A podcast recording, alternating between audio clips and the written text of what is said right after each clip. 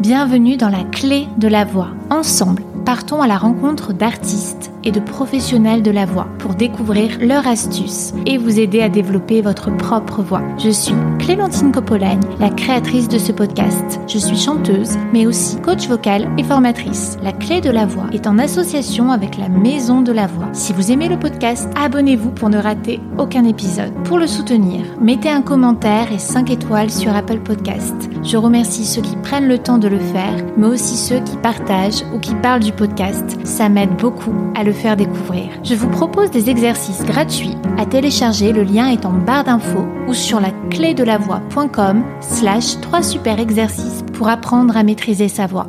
Vous pouvez, si vous le souhaitez, faire un don dans le lien disponible dans la description du podcast. Pour toute demande de sponsor ou de collaboration, vous pouvez me contacter par mail la de la. Bonjour à toutes et à tous, j'espère que vous allez bien.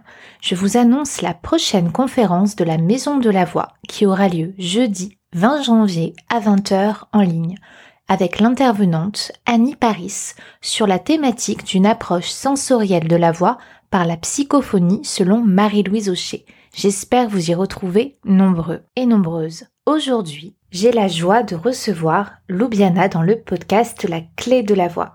Loubiana, c'est un son à part, ainsi qu'un timbre et des mélodies envoûtantes. Elle est également l'une des premières femmes au monde à s'accompagner à la kora. Bien que selon la légende, la première kora était l'instrument d'une femme génie qui vivait dans les grottes de Missirikoro au Mali. Impressionné et ému par la musique de l'instrument, un grand chef de guerre l'en aurait dépossédé pour s'approprier son instrument, qui fut ensuite transmis de père en fils chez les griots. Dans cet épisode, Loubiana nous parle de technique vocale, de musique, de tableaux de visualisation. Loubiana revient sur le chemin qu'elle a parcouru, de ses débuts, où le public servait à combler un manque d'amour-propre, jusqu'au moment où elle a trouvé sa place, chantant pour donner et non pour recevoir. Nous écouterons son album, Beloved, ainsi que Prière pour nos guides, en duo avec son amie Barbara Pravi. Je vous souhaite une très belle écoute.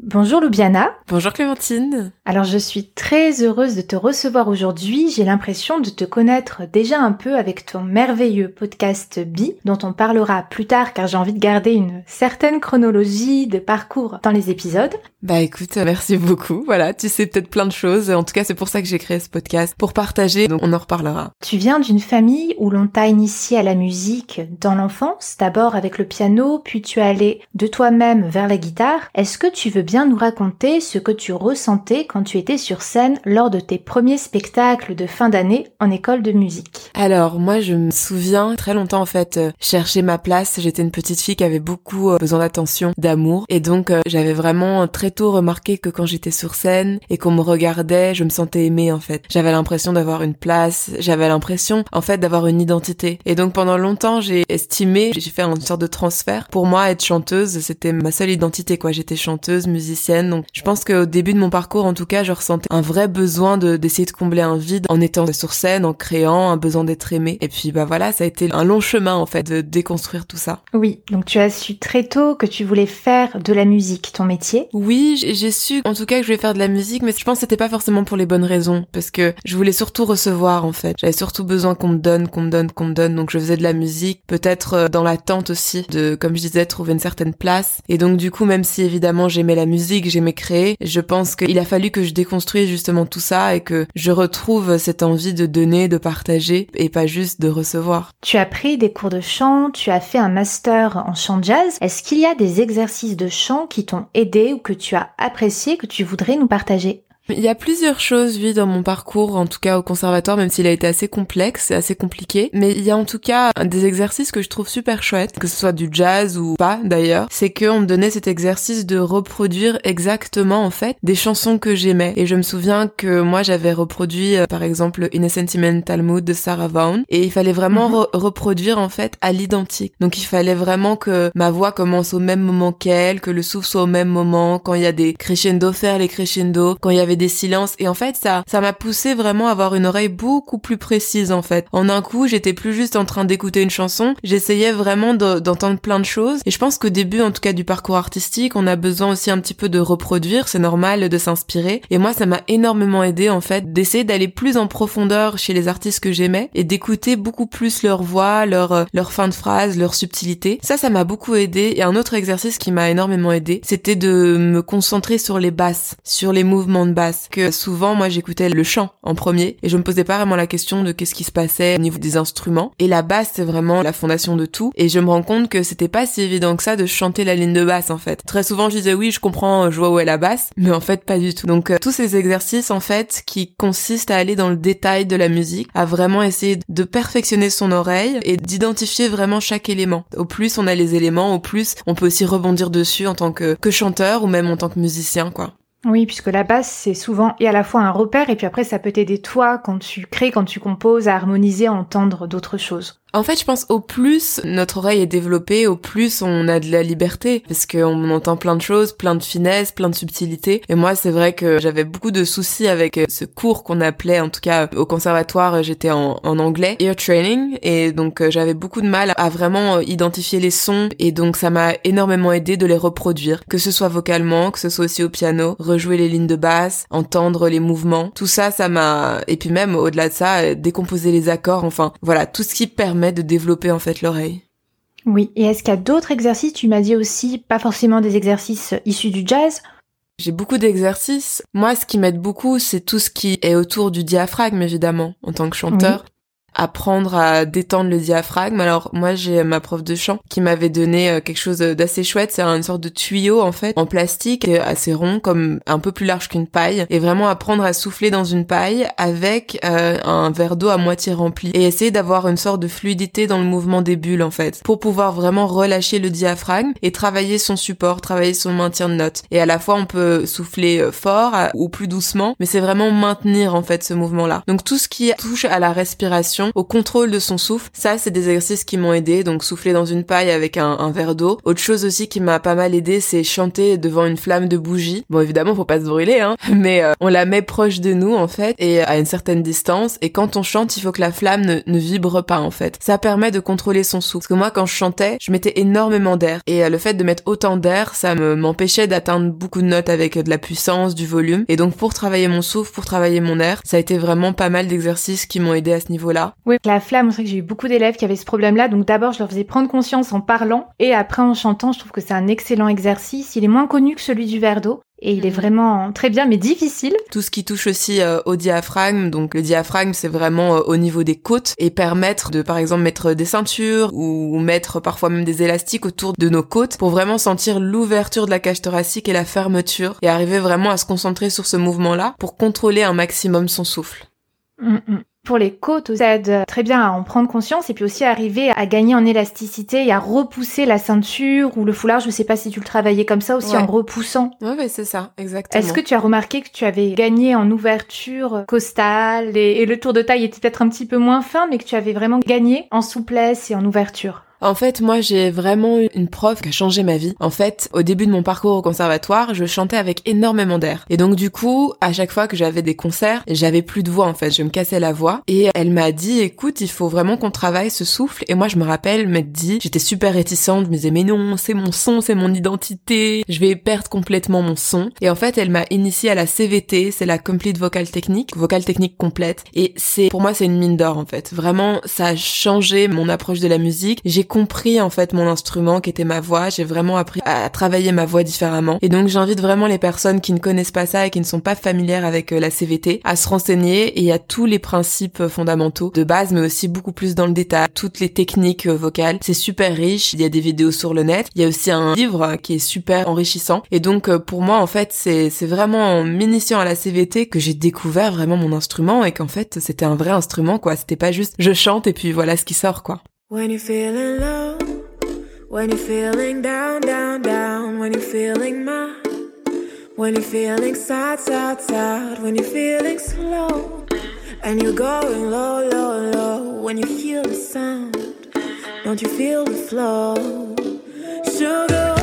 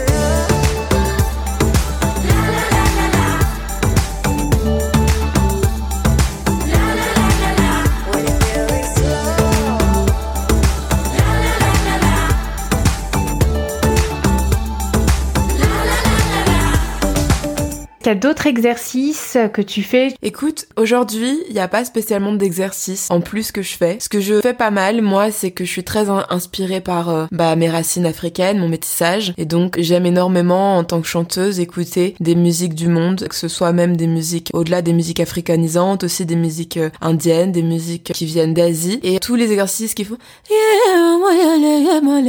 Toutes ces choses-là, en fait, c'est pour moi des super réchauffements vocaux. C'est hyper présent dans ma musique aussi. Alors, je sais pas comment ça s'appelle, c'est vraiment quelque chose que j'ai développé en fait euh, pendant mes voyages au Cameroun et puis euh, mes voyages aussi en Afrique et puis le fait que je joue d'un instrument aussi euh, traditionnel d'Afrique de l'Ouest qui s'appelle la kora. Donc tout ça c'est des exercices qui m'aident. Après évidemment, t'as tout ce qui consiste à réveiller le diaphragme, donc tous les tout ça. Tu peux faire ça avec des notes, travailler les intervalles. Et puis euh, voilà, moi c'est globalement, j'ai pas vraiment maintenant d'exercices que je pratique en boucle. J'ai fait euh, tellement d'années de conservatoire à travailler tout ça qu'aujourd'hui je travaille plutôt euh, toujours ma curiosité en fait en tant qu'artiste et écouter plein de styles et de sons différents. Et je pense qu'il y a tellement d'artistes qui ont des techniques vocales hyper enrichissantes quand on cherche dans les musiques du monde. Donc pour moi c'est vraiment des choses que j'invite les gens à faire s'ils veulent trouver encore plus leurs pattes Mm. moi, ce week-end, j'ai vu euh, Ablaï Sissoko et Laila Martial aussi avec les AK. Et c'est vrai que toutes les techniques qu'ils font bah, de yodel avec le larynx, c'est tellement différent de ce qu'on entend ici et c'est très très enrichissant. Et c'est difficile à reproduire, surtout si on a travaillé son passage. Ben écoute, pour moi c'est venu hyper naturellement. C'est très bizarre en fait. Peut-être mes origines africaines. Mais en tout cas, je me suis jamais posé la question. C'est juste venu en fait, vraiment. Et le long de ton cursus musical assez complexe, euh, comme tu disais, ou alors de ton parcours d'artiste, est-ce qu'il y a eu une approche ou des phrases qui t'ont marqué de façon positive ou négative et qui ont généré quelque chose en toi Alors moi, il y a deux choses qui m'ont vraiment marqué pendant mon parcours, deux phrases, une positive et une négative. Donc je commence par laquelle? Comme tu veux. Alors, je pense la positive. J'étais en première ou en deuxième année de conservatoire, donc en Belgique. J'habite en Belgique. Le conservatoire, donc c'est les études vraiment supérieures. Je sais qu'en France, ça correspond en fait chez nous à l'académie. Mais donc moi, j'ai eu vraiment un parcours au conservatoire supérieur assez compliqué. J'ai doublé. On m'a dit que j'avais pas ma place, que j'avais pas le niveau. Mais je me rends compte aussi que voilà, j'ai eu des profs quand même qui m'ont appris plein de choses, dont ce professeur justement d'ear training qui m'accompagnait beaucoup vu mes difficultés justement à entendre. Tout était un peu flou. Et je me rappelle qu'on parlait beaucoup du Donc le bebop, c'est un style de jazz qui est très très rapide. Si les gens connaissent euh, Charlie Parker par exemple ou Dizzy Gillespie, c'est vraiment beaucoup beaucoup de notes et c'est souvent joué par des instrumentistes. Hein. Et moi, j'aimais pas du tout ce style-là. Je trouvais que c'était, ça allait dans tous les sens. J'avais l'impression que c'était une cacophonie et ça m'embêtait en fait de devoir autant le travailler et de devoir reproduire les solos à la voix, etc. Et un jour, j'étais en cours avec ce prof et on était à deux en cours, voilà, d'harmonie et je m'exaspère et je lui dis mais euh, moi j'aime pas le bebop, je ça sert à rien. Et il m'a dit quelque chose qui m'a vraiment marqué. Il m'a dit euh, tu ne peux pas aimer ce que tu ne comprends pas. Et j'ai trouvé ça tellement juste. Il m'a dit euh, ce que tu n'aimes pas en fait dans le bebop, c'est que ça challenge ta vision de la musique, qu'il y a des tensions, il y a des notes que tu ne comprends pas. Et donc comme tu ne comprends pas, tu n'aimes pas. Mais si t'essayes en fait de voir là un challenge, une vraie rencontre, essayer de sortir de ta zone de confort, de changer le statu quo et de vraiment t'intéresser à ça, tu vas te rendre compte que en fait ta vision va changer et tu vas et en comprenant en fait tu vas aimer. Et moi j'ai vraiment appliqué ce qu'il m'a dit à, ma vie en fait. Je me rends compte que souvent ce que je pense ne pas aimer c'est ce que je ne comprends pas et ça peut être euh, dans le rapport avec les autres aussi euh, d'un point de vue humain. Pour euh, aimer l'autre il faut aussi le comprendre et pour ça il faut essayer de se mettre à sa place et d'ouvrir son esprit et de comprendre d'où vient la personne et de quel point elle parle. Et donc c'est aussi une métaphore artistique. Donc aujourd'hui j'essaye vraiment d'ouvrir mon oreille et à chaque fois qu'il y a des choses que je n'aime pas ou en tout cas que je pense ne pas aimer, je m'y intéresse toujours. Après je peux comprendre et dire voilà ça me touche pas, mais une fois que tu comprends, tu arrives aussi à comprendre la beauté qu'il y a derrière chaque son et puis d'un point de vue plus général chaque vie. Et pour répondre à ta deuxième question, du coup, ce qui était négatif, moi, j'ai été très très rejetée pendant mon parcours artistique. Donc, j'ai fait deux examens d'entrée ailleurs que dans mon conservatoire. On m'a dit, je me souviens de ce professeur qui a levé la main vers le ciel et qui m'a dit, nous on est là, et puis il a baissé plus bas, il m'a dit, toi t'es là. J'ai eu des examens d'entrée, des auditions, on m'a coupé en plein milieu en fait. On m'a dit, non mais c'est bon, finalement, tu peux rentrer chez toi. Et donc, j'ai été fort rejetée et j'ai été aussi fort moquée parce que justement, je disais, j'avais un grand problème à entendre les notes, à apercevoir les sons. J'avais 17 ans et moi, je voulais faire euh, j'aimais la musique énormément, j'aimais le jazz, mais j'avais pas toutes les clés en fait. Oui, t'avais pas des parents qui avaient écouté que du jazz ou qui bah étaient musiciens de jazz, donc j'ai eu à peu près la même chose en chant lyrique. Ah oui, ah, ok. Mais voilà, c'est ça. Moi, j'avais un peu un parcours classique, un peu académique. Je connaissais un petit peu des choses, mais en un coup, on me demande d'entendre des quintes, des septièmes, et enfin bref, j'entendais rien, quoi. Je comprenais pas du tout. Et à la fin d'un cours de piano, j'avais, je pense, 20 ans, et je parle à, mon professeur et je lui dis, je rêve d'aller un jour aux États-Unis jouer dans des bars, dans des petites scènes ouvertes qu'on appelle les open mic. Et il m'a dit quelque chose. Il m'a dit euh, qui m'a marqué énormément. Il m'a dit, toi, on va aux États-Unis, on frappe dans un arbre et on a 10 comme toi qui tombent.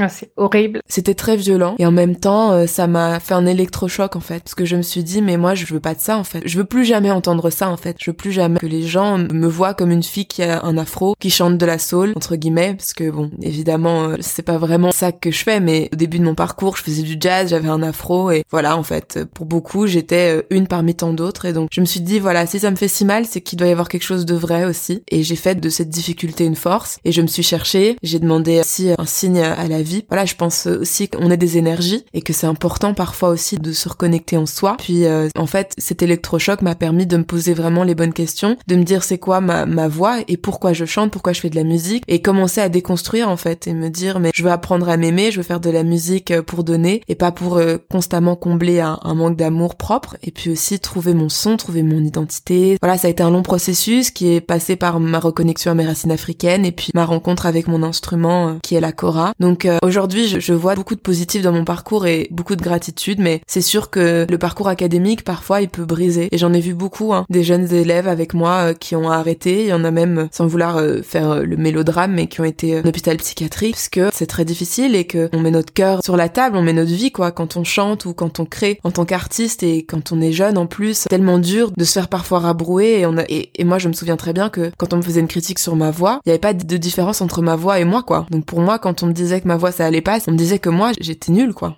Hmm. Pendant que tu faisais ton master de chant, tu donnais également toi-même des cours. Tu en as donné aussi à ton prof de Cora, avec qui tu as fait un échange. Qu'est-ce que tu faisais faire à tes élèves? Ah là là. Alors, moi, la première chose que je faisais faire à mes élèves, bon déjà, je leur demandais c'était quoi leur objectif. Parce que, évidemment, il y a des gens qui veulent juste, euh, voilà, chanter, mais qui n'ont pas vraiment euh, le temps, en fait, de mettre en place des longues disciplines. Et donc, j'essayais, en fait, de leur parler de l'importance de la répétition. Et donc, euh, de consacrer, même si c'est que 5 minutes par jour, mais de les faire, en fait. Et le plus difficile, souvent, c'est de s'y mettre. Une fois qu'on y est, les 5 minutes, elles passent très vite. Et donc, je faisais vraiment des petits exercices, des petits blocs de 5 minutes, ou 10 minutes, ou plus pour vraiment euh, que les élèves mettent en place une discipline en fait, une vraie routine. La chose que j'ai remarqué en général, qui est la plus problématique entre guillemets, c'était vraiment le support, c'était le maintien du souffle, c'était la position en fait. Et donc ça commençait par là. Tous les exercices commençaient par là. Les premiers exercices dont je t'ai parlé, qui consistent à activer le diaphragme, à activer le support, et puis une grande conscience du corps. J'invitais vraiment les élèves à mettre leurs mains sur leur ventre et puis sur leur sternum, donc vraiment qui maintient les côtes, et de vraiment faire cet exercice de comme quand on tousse en fait, quand on fait et de vraiment sentir le ventre qui se contracte vers l'intérieur et le sternum qui s'ouvre en fait. Donc vraiment ce mouvement de support, commencer à l'avoir. Ensuite, une fois qu'on l'avait, le faire en staccato. Ah, ah, ah, ah. Vraiment, apprendre à avoir un son qui partait du bas en fait et plus euh, du haut, plus de la gorge. Ensuite, évidemment, il y avait les maintenir ces mouvements-là. Tout ce qui activait les supports, ça, je mettais vraiment en place parce que pour moi, c'est la clé vraiment pour avoir une voix saine, c'est que le son part du bas. Ensuite, il y avait des exercices de respiration. Apprendre à avoir des respirations profondes, vraiment relâcher le ventre et faire en sorte que l'air vienne du ventre, du bas et pas du haut, évidemment, pour éviter les respirations courtes et puis pour dégager la nuque, quoi, dégager toutes les tensions. Et pour ça, je faisais un exercice qui consiste à expirer sur le vraiment le plus longtemps possible, essayer de se chronométrer et de laisser l'air et de sentir le mouvement naturel en fait quand le son et quand on vide complètement son air, l'air qui revient au niveau du vent. Et donc tout ça avec euh, une sorte de timer en fait, de chronomètre où vraiment ils allaient à la fois s'entraîner à faire des très longues expirations et puis des plus courtes, mais de garder ce même mouvement. Donc tout commençait par euh, vraiment cette, cette base qui est pour moi la respiration et le soutien de la voix. Et pour moi tout commence de là.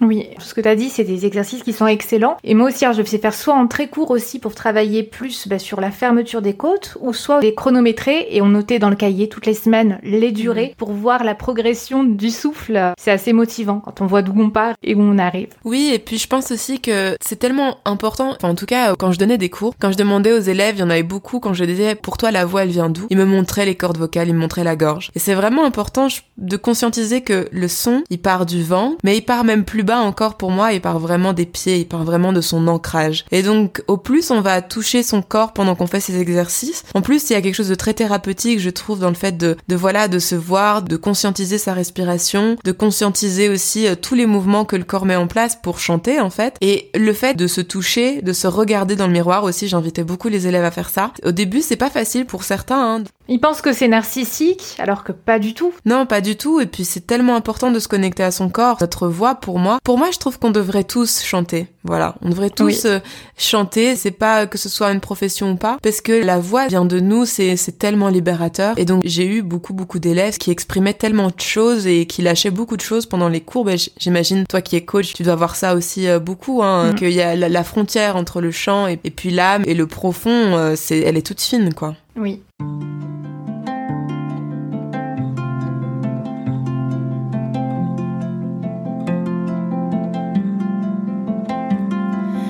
Il y a ceux dont on sait les histoires, ceux qui transmettent ou ceux qui taisent. The ones we've loved and those we'll never know. I wonder what they've been through. Their dream came true. D'une voix, je garde le souvenir. Deep inside, I feel the memory. Alors je tends les mains et j'adresse ces mots à tous ceux qui m'ont fait que je porte sous ma peau, que nos voix les réveillent et que nos cœurs les reflètent, puisqu'ils nous guident et nous guettent de là-haut.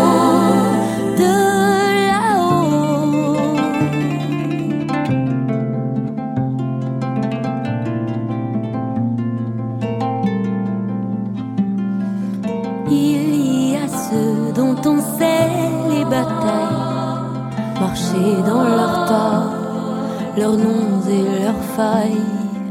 Porter bien plus que ce qu'on laisse paraître de la richesse, de maudits ou de gestes. Let us know what you've seen, hold us when we need you. We'll cherish the day, yeah, we own it to you. Dans mon cœur, je garde le souvenir. Deep inside, I feel the memory. Alors je tends les mains et j'adresse ces mots à tous ceux qui m'ont fait que je porte sous ma peau. Que nos voix les réveillent et que nos cœurs les reflètent, puisqu'ils nous guident et nous guettent de là-haut.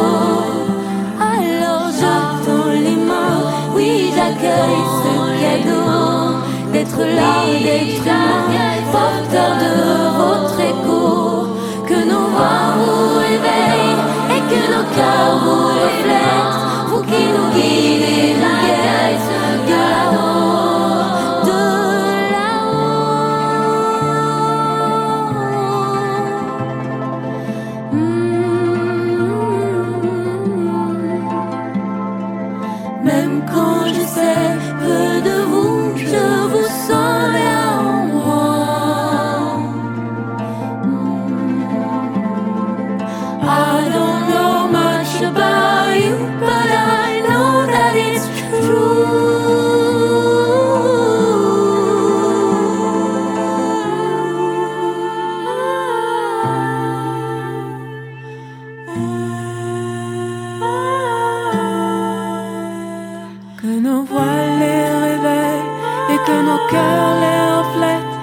Qu'il nous guide et nous guette de là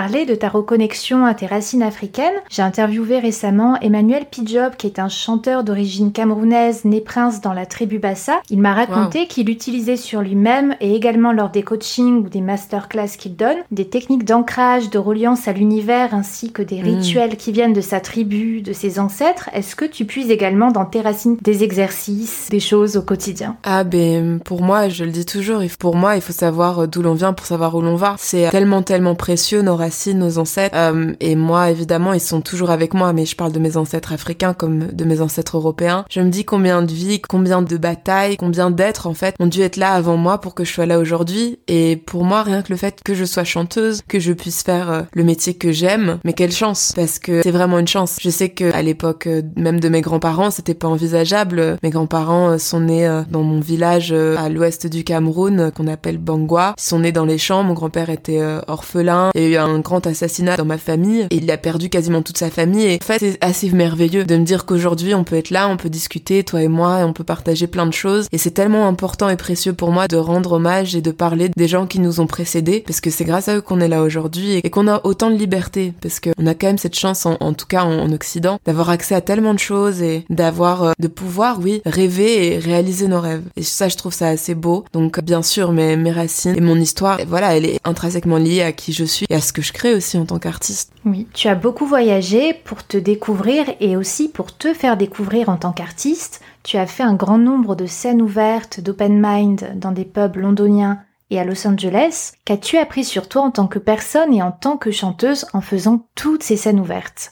Waouh. Ben déjà, j'ai appris à m'aimer. Et juste ça, c'est pas mal. Oui. Parce que ça met du temps. Alors, pourquoi je dis ça? Parce que, surtout, je parle quand je suis partie aux États-Unis. J'avais 23 ans et j'ai tout quitté. Voilà, j'ai arrêté de donner des cours. Je venais de finir mes études. J'ai quitté mes proches, ma zone de confort pour me lancer dans l'inconnu complet avec ma cora, mon instrument, sur le dos. Et euh, je me rappelle, en arrivant à l'aéroport, j'ai eu une crise d'angoisse euh, à Paris-Charles de Gaulle parce que euh, quand on scanne en fait son ticket, les portes se referment derrière nous, on rentre dans un tube et, enfin, un tube. En tout cas, dans ma tête, c'est un tube.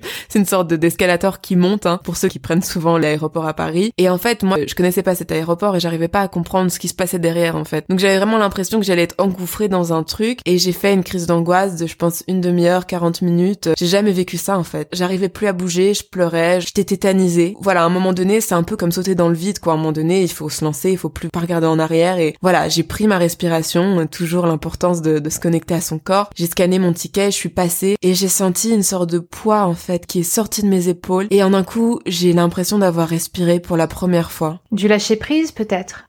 Une sorte de libération en fait. Je me suis libérée de toutes mes peurs et peut-être oui de toutes ces peurs qui venaient de mes profs qui m'ont dit que j'étais pas capable, des projets que j'ai réalisés qui n'ont pas fonctionné comme j'espérais. Et ça y est, je suis arrivée euh, sur cette euh, première scène ouverte à, Los Angeles et j'ai pensé à ce professeur de piano qui m'avait dit toi on frappe dans un arbre, il y en a dix comme toi qui tombent et je suis montée sur cette scène et qui est assez magnifique dans ces scènes ouvertes, c'est que les gens sont là, ils boivent un verre et ils sont là après le boulot ou enfin voilà, ils sont pas là pour t'écouter. Et puis il y a eu un silence en fait quand j'ai commencé à chanter. Les gens m'ont écouté, les gens chantaient avec moi et, j'ai compris en fait que non, il y avait pas dix personnes comme moi et d'ailleurs il y a personne qui est double en fait, on est tous uniques. Et euh, en faisant ça, pour moi, c'était une libération parce que j'ai été au-delà de mes peurs et je pense que pour la première fois de ma vie, vraiment, j'ai été fière de moi quoi. Et je me suis dit waouh, je l'ai fait. Et pendant un an, j'ai écumé tous les bars, tous les cafés-concerts, j'ai toqué à toutes les portes, j'ai travaillé avec énormément de producteurs. J'ai appris à être humble aussi. J'ai appris à me dire que c'était ok de recommencer encore et encore. C'était ok de chanter devant des gens qui n'étaient pas forcément là pour toi. C'était ok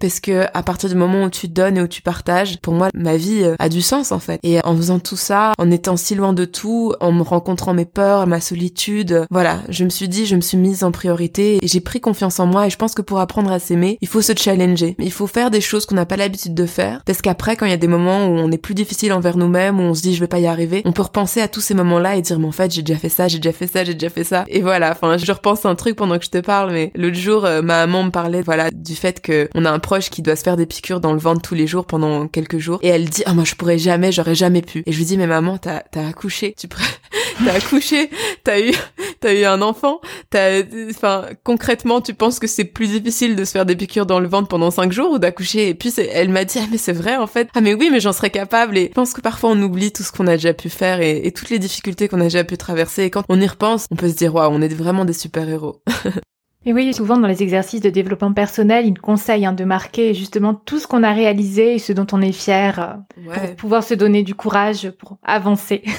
Et puis dire que c'est ok en fait. C'est ok aussi parfois de se dire je suis pas prête. Voilà, je me laisse du temps. C'est ok aussi parfois de changer d'avis, de faire demi-tour et de revenir plus tard. En fait, c'est vraiment le chemin d'une vie et voilà, je pense qu'il faut s'écouter et puis se challenger mais il faut aussi sentir quand ça devient trop loin. Voilà. Oui, et pour ta musique, tu étais à la recherche d'un habillage sonore authentique. Ce qu'on te proposait ressemblait trop au son des autres chanteuses et ce n'était pas toi. Tu souhaitais proposer un voyage musical à travers les continents avec beaucoup d'influence. Comment tu réussis à aboutir ton album, à faire comprendre ce que tu souhaitais entendre? En me trouvant, c'est vraiment parti de là. Parce que je me souviens que pendant longtemps, je pensais que c'était les autres en fait qui allaient me sauver un petit peu, qui allaient trouver mon son, mon identité. Et donc j'ai fait beaucoup de sessions avec beaucoup de producteurs. Et puis justement aux États-Unis, j'ai été repérée par un énorme producteur qui travaille avec les plus grands artistes et en fait, j'ai commencé à travailler avec lui et là, je me disais, il y avait toujours quelque chose qui était pas juste en fait à l'intérieur de moi. Je sentais que c'était pas tout à fait ça et on avait des sessions, après les sessions, j'étais fatiguée, j'étais épuisée, je... mais tous mes proches me disaient écoute, tu travailles avec le producteur de Beyoncé, de Frank Ocean. Là, à un moment donné, tu travailles avec l'un des meilleurs producteurs actuels. Si là t'es pas contente, je veux dire à un moment donné, euh, c'est toi qui dois travailler sur toi. Et donc à un moment donné, je me souviens, j'étais en, session avec ce producteur et je me dis non mais en fait ce qu'il me faudrait c'est travailler avec le producteur de Liane Lavas. Et à ce moment-là il me dit demain il y a Liane Lavas qui arrive en studio, on va travailler un titre ensemble. Et pour moi c'était une synchronicité énorme. Je me suis dit ben voilà elle est là ma réponse en fait. C'est pas le producteur qui va trouver mon son, c'est moi. Et donc en rentrant chez moi en Belgique, j'ai commencé à, à produire en fait. J'ai commencé à prendre ma carte son, travailler des chansons, essayer des choses. J'avais plein d'harmonies en tête, de vibes africanisantes. J'avais plein d'inspirations et en fait elles sont toutes et je les ai créés. Et mon son, je l'ai créé sans même réfléchir à il faut que ça soit comme ci, il faut que ça soit comme ça. Je l'ai juste fait en donnant vie à ce que j'entends. Et je pense que pendant longtemps, j'étais frustrée parce que je pensais que j'étais pas capable. Je pensais qu'il fallait d'office que j'ai un producteur, qui quelqu'un qui soit à côté de moi. Et en fait, bien sûr, c'est toujours bien d'être entouré et on va plus haut ensemble à plusieurs. Mais je pense qu'il y a énormément de questions d'abord auxquelles on doit répondre pour soi. Et c'est vrai que parfois, et moi c'est ce qui m'est arrivé dans mon parcours parce qu'à 17 ans, j'ai fait The Voice Belgique et j'ai eu un, un, buzz en tout cas dans mon pays et j'ai été propulsée on me disait voilà, on veut un album, on veut ceci, cela. Mais je pense que si on n'a pas répondu aux questions fondamentales de voilà, qu'est-ce que j'ai envie de partager et quel est mon son, bah on se retrouve vite à, amener à faire plein de choses dans plein de directions qui ne correspondent pas, pas forcément. Donc je pense que c'est vraiment important avant de, se lancer euh, directement avec euh, un album, etc.,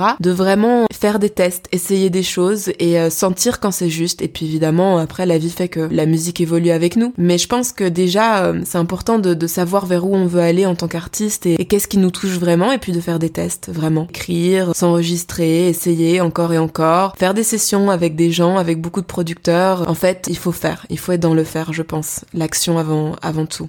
Hmm. Comment prends-tu soin de ta voix? Comment entretiens-tu ta voix? Alors moi je suis une petite mamie, faut savoir. C'est-à-dire que je ne bois pas d'alcool. D'ailleurs je ne bois rien du tout à part des tisanes et, de l'eau. Ouais, bon, pareil. c'est vrai. Oui. On est, on est deux mamies. non mais je rigole. Mais en vrai, euh, bah oui voilà. Moi c'est d'ailleurs j'ai beaucoup d'amis artistes euh, qui sont chanteurs et chanteuses et qui fument aussi. Et moi je ne sais pas comment ils font parce que j'arriverai pas. Donc c'est vrai que l'hygiène de vie pour moi c'est important. Donc évidemment je voilà je fume pas non plus. Je fais attention à mon alimentation ça a semblé un peu, voilà, rébarbatif, mais c'est vrai que je suis végétarienne, donc euh, j'ai une alimentation qui a beaucoup, beaucoup de, de fruits, de légumes. Mais au-delà de ça, après, je pense que c'est toujours répondre au pourquoi. C'est-à-dire que moi, en fait, j'avais lu ça dans un livre un jour, on fonctionne par le moteur de douleur, en fait. C'est-à-dire que qu'est-ce qui est plus douloureux pour moi? Est-ce que ce qui est plus douloureux pour moi, c'est de me priver, entre guillemets, de certaines choses que, voilà, je sais pas, moi, d'avoir une hygiène de vie un peu plus, euh, bah, exigeante, parce que pour moi, au final, c'est tellement devenu une routine que c'est pas, je me prive pas. Mais est-ce que c'est faire ça ou est-ce que c'est euh, avoir euh, une voix qui suit pas et ne pas pouvoir euh, maintenir mes, concerts et donc c'est pour ça que je parle du niveau d'inconfort et de peine. Pour moi, ça serait plus douloureux d'être moins performante et donc c'est pour ça que voilà, j'ai une hygiène de vie. Après, évidemment, moi, j'avoue que j'ai pas beaucoup de mérite parce que toute la famille de ma maman est végétarienne, ma maman boit pas d'alcool, personne qui fume, donc bon voilà, j'ai déjà grandi avec tout ça. Ouais, moi c'est pareil. C'est vrai? Ah Oui, ouais, hormis qui sont pas végétariens, mais ça boit pas, ça fume pas. pour le coup, j'ai été élevée aux tisanes, quoi. Ben ouais, voilà, et, j'avoue que bon, voilà, j'ai pas de grand mérite parce que j'imagine que quand on aime un bon steak de viande, ça doit être difficile euh, de changer. Mais d'ailleurs, je pense qu'il faut s'écouter et je pense que voilà, il faut sentir en fait les moments où notre voix est irritée. Et puis évidemment, moi je suis du genre à toujours avoir un petit châle, une petite écharpe autour de la gorge. Et, puis tout ce qui consiste aussi à éviter, bah, avant de chanter, euh, les aliments euh, très transformés, très sucrés, genre les, le chocolat chocolat blanc, typiquement, moi, ça mérite la voix directement, les chips, euh, voilà, tout, tout ça, quoi. Mais après, il faut s'écouter à nouveau. Hein. Moi, je connais des gens qui ont des voix de ouf et qui fument et qui boivent et ils ont des voix de malade. Donc euh, moi, je sais que je pourrais pas tenir et, et, aussi le sommeil aussi. Évidemment, le sommeil, le sport. Bon voilà, hein, c'est un peu des choses, je pense, pour le quotidien. Mais c'est vrai que je fais du sport plusieurs fois à semaine. Qu'est-ce que tu fais comme sport? Alors moi, depuis le confinement, je fais du sport à la maison. Donc j'utilise une app qui s'appelle Trend Sweat Eat que beaucoup doivent connaître s'ils suivent Sissi Mua qui faisait des lives.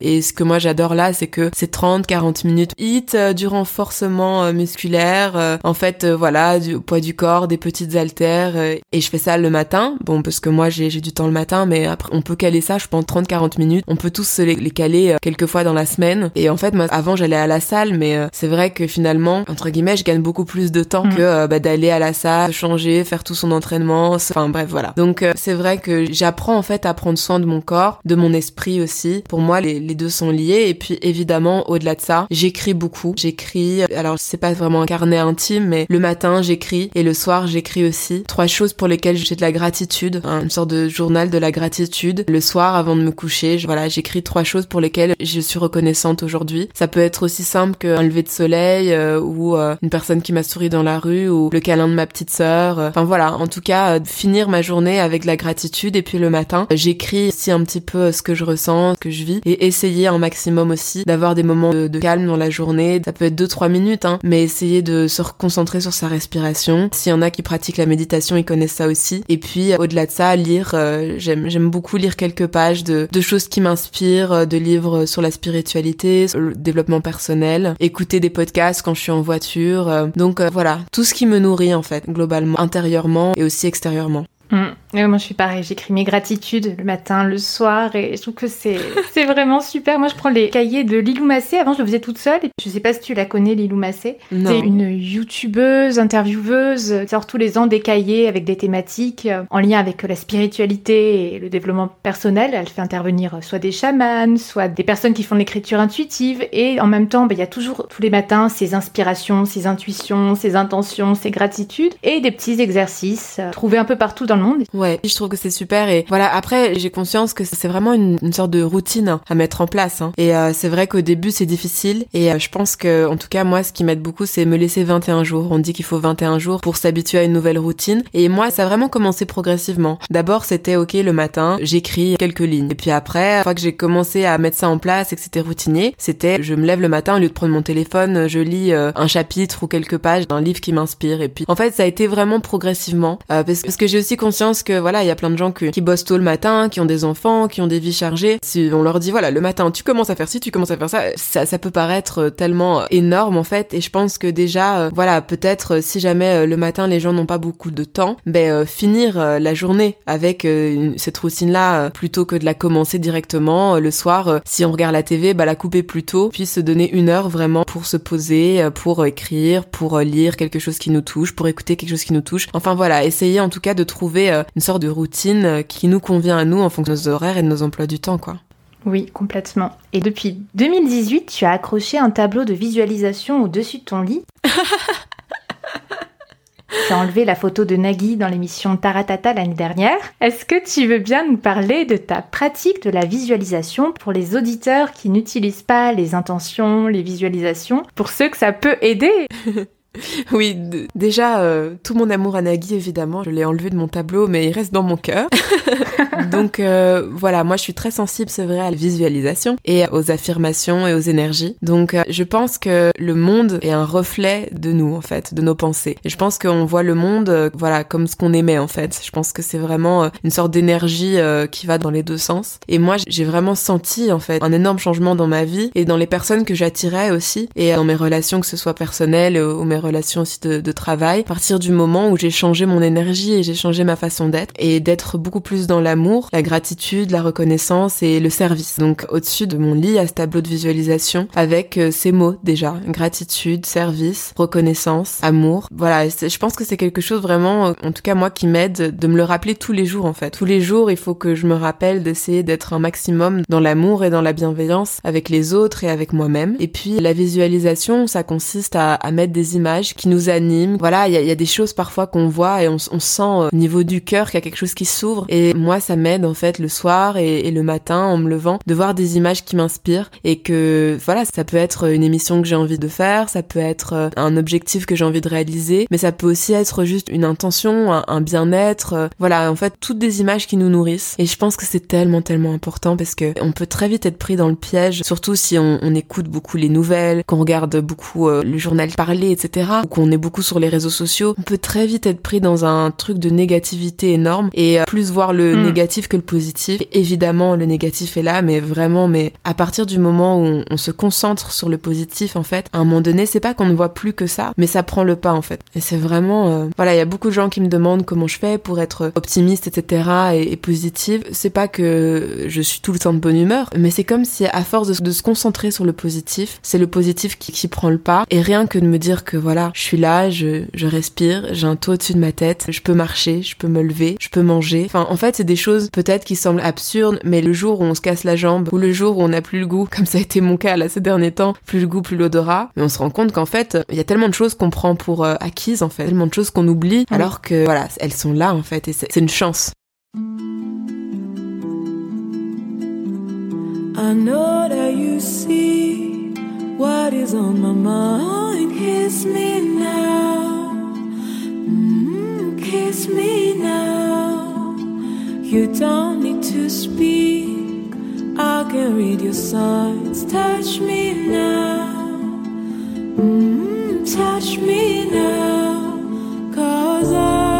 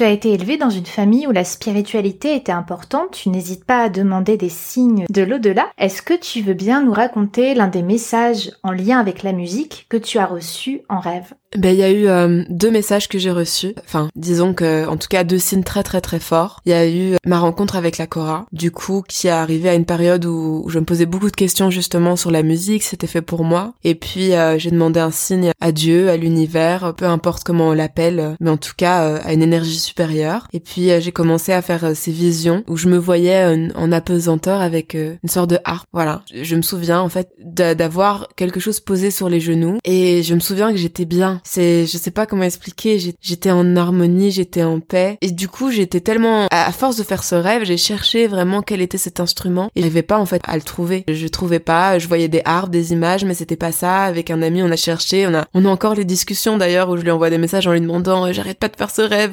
etc. Et, que quelques temps plus tard, euh, peut-être un mois euh, plus tard à Majorque en Espagne, j'étais sur la grande place euh, de Majorque. J'ai entendu le son de la cora et avant même de voir l'instrument en fait, j'ai vraiment perdu mes mots en fait. J'étais en train de parler à ma maman et puis j'ai plus su parler en fait. C'est un son qui m'a cloué sur place. J'ai regardé partout autour de moi et j'ai dit ça vient d'où ce son? J'ai vu cet homme avec cet instrument étrange et je l'ai pris en vidéo et j'ai dit maman je vais jouer de cet instrument. J'avais pas encore fait le lien entre cet instrument et mon rêve. Et ce qui était fou c'est que je suis rentrée quelques jours plus tard en Belgique et je préparais un petit stage pour des enfants et je cherchais des images d'instruments, des dessins d'instruments de musique à imprimer pour leur présenter. Et j'avais, je sais pas que j'avais oublié cet instrument, mais voilà, là j'étais concentrée sur ce stage que j'allais faire. Et la première image que je vois, le premier dessin, c'est euh, le dessin de la Cora. Au même moment, j'ai mon meilleur ami euh, qui m'aidait à trouver l'instrument, à qui j'avais envoyé la vidéo il y a quelques temps, qui me dit euh, c'est la Cora. Et je reçois, j'ai l'image, j'ai le sous-texte et je vois la Cora harpe d'Afrique de l'Ouest. Là, je, voilà, je comprends en fait. La harpe que je vois dans mes rêves posée sur mes genoux, c'est la Cora. Enfin, bah, elle a changé ma vie quoi. Et un deuxième signe que j'ai reçu et qui est pour moi encore plus fort, c'est quand j'étais aux États-Unis, j'ai eu beaucoup de moments très difficiles où voilà, j'avais l'impression que j'y arriverais jamais. J'étais vraiment au bout, au bout, au bout,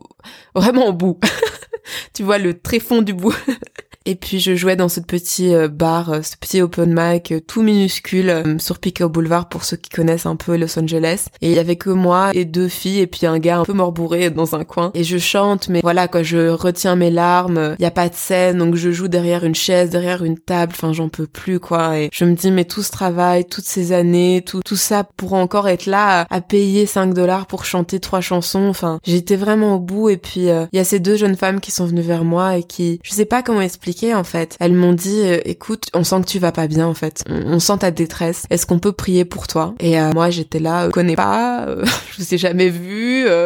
et puis en plus moi à cette époque j'étais pas spécialement, oui je, croyais en la spiritualité, mais j'allais pas prier comme ça dans un bar avec des gens que je connaissais pas quoi. Et en fait j'ai dit ok tellement j'étais, ouais j'avais besoin d'aide quoi. Et en fait elles m'ont tenu la main, on s'est on assises et enfin j'ai fondu en larmes. Elles ont pleuré avec moi, elles m'ont serré dans les bras et vraiment leur amour m'a m'a sauvé en fait. Et avant de partir, il y en a une qui me dit écoute, j'ai un livre pour toi et je sens que je dois te le donner. C'est un livre que je porte jamais avec moi. Mais là, j'ai senti aujourd'hui qu'il fallait que je prenne ce livre là. Et moi, je, comprends que c'est un livre qui lui est très précieux et je veux pas qu'elle me le donne, mais elle insiste. Elle me dit je dois te le donner. Et puis finalement, euh, je dis ok. Elle me dit je vais juste enlever les dessins et tous les écrits que j'ai mis dedans. Et puis au moment où elle l'ouvre, bah en fait c'est un dessin de moi quoi. Je sais pas comment expliquer. Et toutes les trois, on, on dit mais it's it's me, it's you. Enfin, on, vraiment on s'exclame quoi. Toutes les trois en même temps. Je me je sais pas comment expliquer. C'est un dessin, c'est moi en fait. Et il était marqué ce texte. C'est dans ma plus grande peine, j'ai vu ta gloire et ça m'a émerveillé. En anglais donc euh, in my deepest wound I saw your glory and it astounded me. Et dans les yeux, il était écrit beloved, qui est la, signification de mon prénom Lubiana, qui veut dire euh, bien aimé, qui veut dire beloved en anglais. Ma maman me le disait tout le temps quand j'étais petite.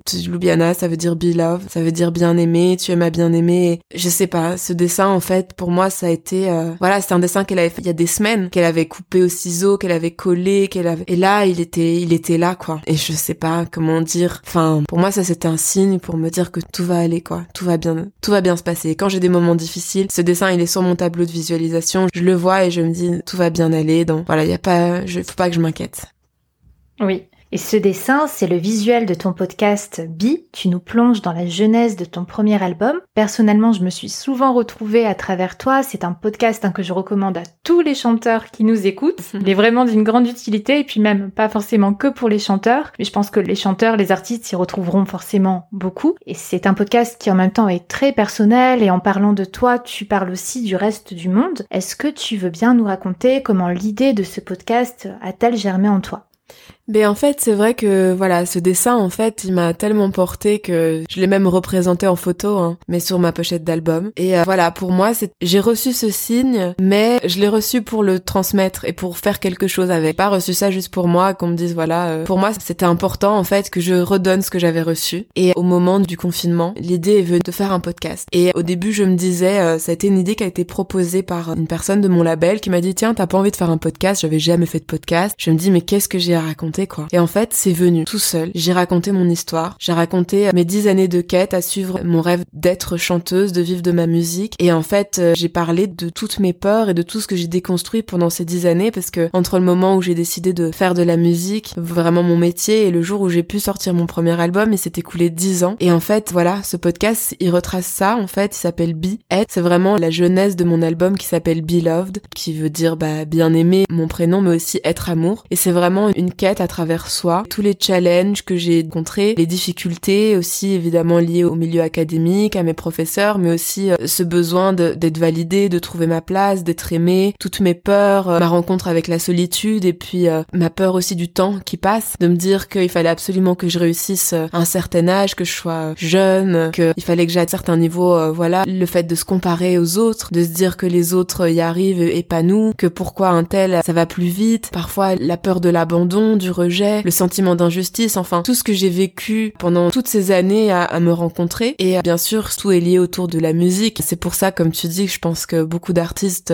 enfin voilà, je sais que beaucoup d'artistes écoutent mon podcast, mais ça parle en fait de thématiques, je pense qu'on vit tous. Et puis, euh, et puis là maintenant, je viens tout juste de commencer la saison 2 qui s'appelle Be Love du coup, et qui est un, un voyage à travers les titres de mon album, et puis surtout une reconnexion et un retour à l'amour. Et c'est vrai que en fait, j'ai écrit ce podcast en me disant, bah voilà, qui est-ce que ça intéresserait euh, et puis au final, j'ai été tellement touchée de voir les retours et à quel point ça aide d'autres personnes. Et je me dis, bah voilà, en fait, pour moi, ce dessin, il était notamment là pour ça, en fait. Il fallait que j'aide et que je partage à travers mon histoire. Parce que pour moi, on est tous liés les uns aux autres, on est tous connectés. Et ce que je donne à, quelqu'un, et eh ben cette personne euh, va aussi donner à une autre. En fait, au plus on est dans le service, comme je dis. Oui, la loi de l'abondance. Oui, voilà, et au plus on donne, au plus on reçoit, et au plus on est sincère dans sa démarche, et au plus on le fait pour les bonnes raisons, je pense au plus on est véritablement heureux. Parce que moi, c'est quelque chose aussi qui m'a marqué, c'est que pendant longtemps, j'ai poursuivi ce rêve en pensant qu'une fois que je l'aurais atteint, je serais heureuse. Je pensais qu'une fois que je serais connue, une fois que je ferais des concerts, des émissions TV, je pensais qu'à ce moment-là, je serais heureuse, et en fait, c'est pas le vrai bonheur, il vient pas de là, en fait. Et c'était euh, frustrant pour moi d'atteindre des objectifs, comme tu disais, euh, taratata, ça, c'est à vous de me retrouver numéro une des ventes iTunes et de me dire ah c'est chouette. Et puis quelques jours plus tard, bah en fait, je suis toujours le même vide et je veux à nouveau le remplir en fait. C'est à ce moment-là que je me dis mais en fait, ce qui compte c'est la quête, ce qui compte c'est tout ce qu'on donne et tout ce qu'on partage les uns les autres et tout ce qu'on nourrit et à l'intérieur de soi en fait. Et le bonheur, il est ici, il est maintenant, il est pas demain, c'est le moment présent. C'est vraiment quelque chose que j'essaye voilà de me rappeler parce que j'ai l'impression que c'est propre à l'être humain de penser que avoir plus de choses et avoir plus d'acquisitions nous rendra plus heureux et moi je l'oublie souvent. Parfois je me dis ouais mais une fois que j'aurai atteint tel truc, une fois que j'aurai tel truc, je serai plus heureuse et ah non quoi, non, c'est vraiment un leurre quoi. Donc c'est tellement important de prendre soin de soi, c'est tellement important de se nourrir et c'est tellement important de célébrer en fait cette chance qu'on a d'être ici en vie maintenant et, d'avoir des gens qu'on aime autour de nous et voilà, moi je m'en rends encore plus compte maintenant. Je viens de sortir deux semaines très difficiles avec des proches hospitalisés et, moi-même j'ai eu le Covid aussi et en fait dans ces moments-là tu te dis mais qu'est-ce qui reste et qu'est-ce qui compte? Vraiment Ce qui compte c'est ce qu'on donne, c'est l'amour qu'on se donne et les uns aux autres quoi. Oui, Ouais, ouais, complètement. J'adore ton podcast. Je t'ai laissé un petit commentaire d'ailleurs sur Apple Podcast. Merci. Et je voulais savoir, tu l'as écrit d'un coup, tu l'as fait plutôt à l'oral, ça s'est passé comment? Tu as mis combien de temps avant de réaliser la première saison? En fait, euh, c'était toutes les semaines j'écrivais. J'écrivais un épisode. Donc euh, en fait, ils étaient Au pas fur et à mesure alors. Voilà, ils étaient pas préparés à l'avance. Il y avait un épisode qui sortait toutes les deux semaines. Et donc, je savais le lundi que je me mettais à l'écriture. J'avais une semaine, en fait, pour l'écrire. Et donc, euh, du coup, bah, parfois, c'est pas facile, quoi, parce que ça me replongeait dans beaucoup de souvenirs. Euh, Puis parfois, ça me rappelait énormément de choses. Et voilà, donc ça a été euh, progressif. Et puis là, maintenant, euh, j'ai pris un peu d'avance, c'est vrai, pour la saison 2 qui vient de commencer. Parce que je suis en même temps en promo pour mon album. Et donc, je suis beaucoup Mm. sur la route et, et beaucoup en déplacement. Et j'avais pas envie de précipiter tout ça. Donc, euh, j'ai pris euh, des moments où j'avais plus de temps libre pour euh, écrire. Mais pour moi, écrire, c'est comme chanter, c'est comme composer, c'est un muscle en fait. Au plus tu le fais, au plus tu pratiques, au plus vite ça vient, au plus tu as des mécanismes. Et c'est pour ça que je disais au, au début de notre discussion l'importance de faire. Parce que Mm. euh, c'est vraiment, euh, au plus tu fais, au, au plus vite les choses viennent, au plus il y a des automatismes et euh, au plus on, on prend de la liberté. Et c'est ça qui est vraiment chouette. Oui. Je voulais te demander, par rapport notamment à l'écriture, comment as-tu mis en place la scénographie, le fil conducteur de ton spectacle? Comment prépares-tu ce que tu vas raconter au public entre les morceaux?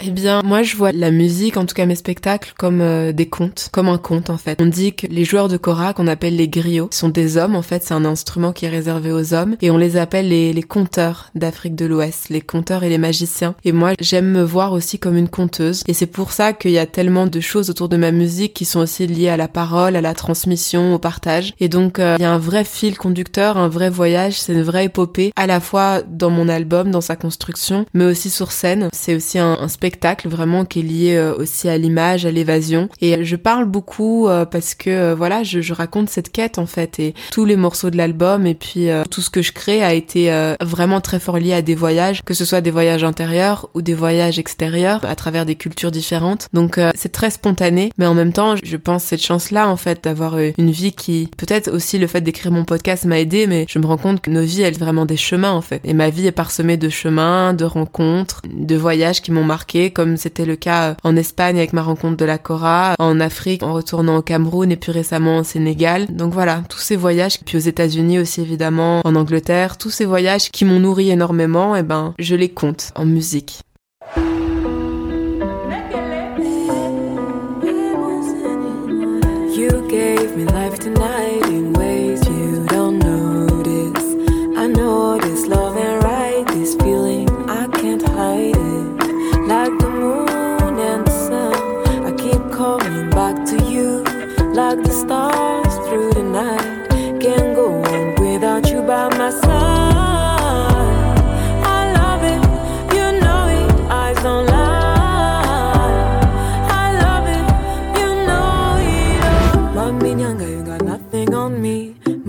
Nyanga, you got nothing on me. Mami nyanga, you got nothing on me. Nothing on me, nothing on me. Mami nyanga, you got nothing on me.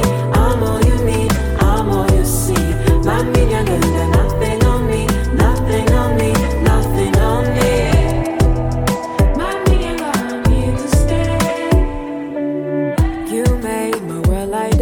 Nothing ever came so easily. Boy, I know that it's love and right, it's feeling we just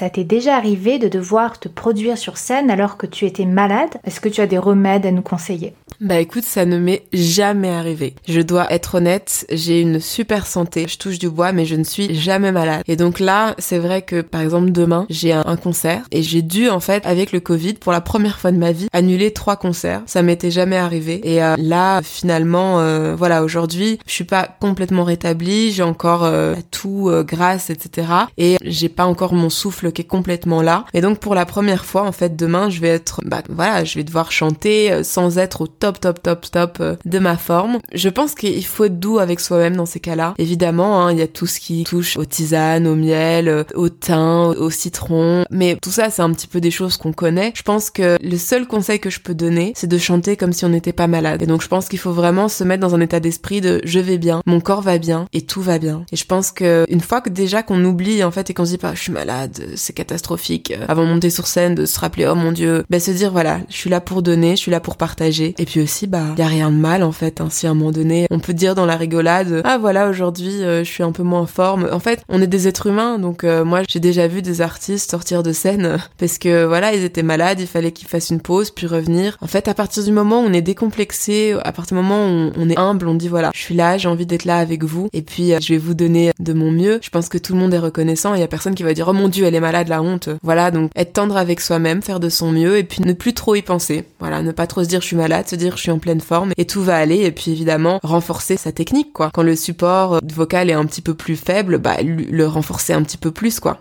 Oui. Est-ce que tu veux bien nous parler de ton actualité? Moi évidemment je mettrai tous les liens en barre d'infos.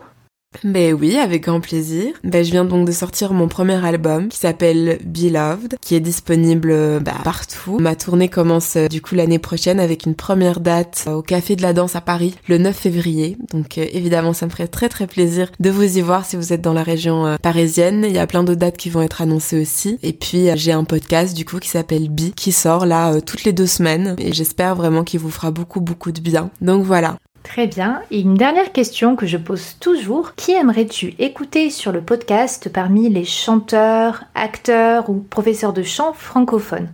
Bah écoute, déjà tu as déjà fait Anne Silla. du coup, euh, j'avais d'ailleurs adoré l'épisode avec elle parce que je trouve c'est une chanteuse euh, merveilleuse. Écoute, je pense que j'aimerais beaucoup écouter euh, mon amie Barbara Pravi. Ah oui. Ouais, parce que enfin voilà, moi j'ai eu la chance là tout récemment de sortir un morceau avec elle qui s'appelle Prière à nos guides. Elle a eu quand même une année assez folle avec l'Eurovision, avec aussi une grosse pression sur les épaules et puis une grosse exigence aussi vocale à maintenir et puis un emploi du temps aussi de folie parce qu'elle a sorti son album album là maintenant. Elle vient de ressortir un projet justement sur lequel je fais partie qui s'appelle Les Prières. Et donc ces derniers temps, je sais qu'elle a été pas mal malade. Elle a eu pas mal de petits soucis à chaque fois et elle a su faire des prestations vocales magnifiques. Donc je pense que ça serait très intéressant de la voir pour justement répondre à cette fameuse question de comment est-ce qu'on fait quand on a la pression, euh, le stress euh, et en même temps euh, qu'on a la voix qui, qui fatigue un petit peu. Je pense qu'elle, elle pourra bien répondre à ta question.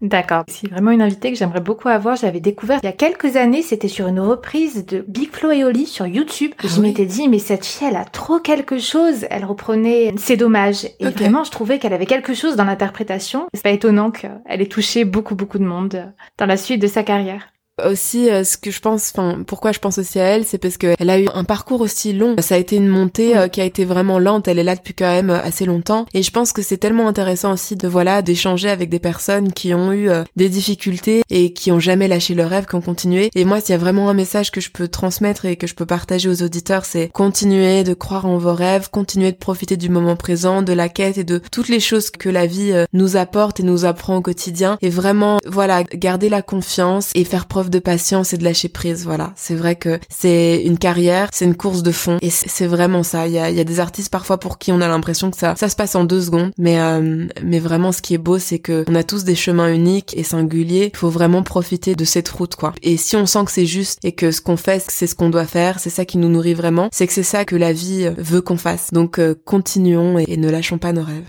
Bon, ben merci beaucoup pour ce beau témoignage. Je te dis à bientôt Merci à toi pour l'invitation, c'est un plaisir.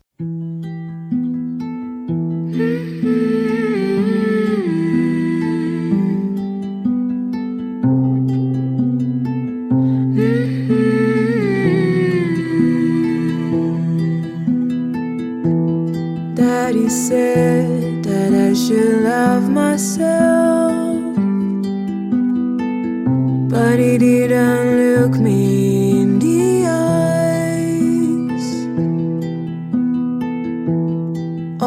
Saw was a reflection, my hero with imperfection, and no place to hide. Mama said, Don't be so hard on yourself. But she doesn't see how much I tried. All I saw was a reflection, my hero with imperfection, and no place to hide. Self love is so hard to find.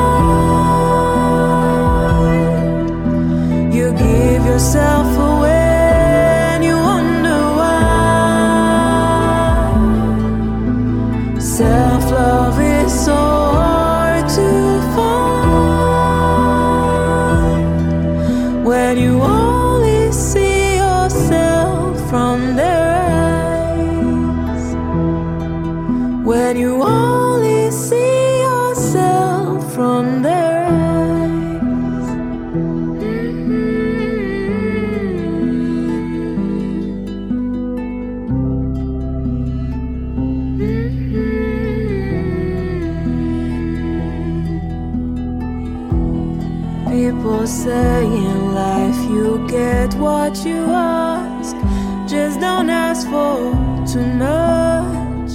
Don't ask for too much. Cause I know them well. Those demons of myself. One day somehow I let them go. Self love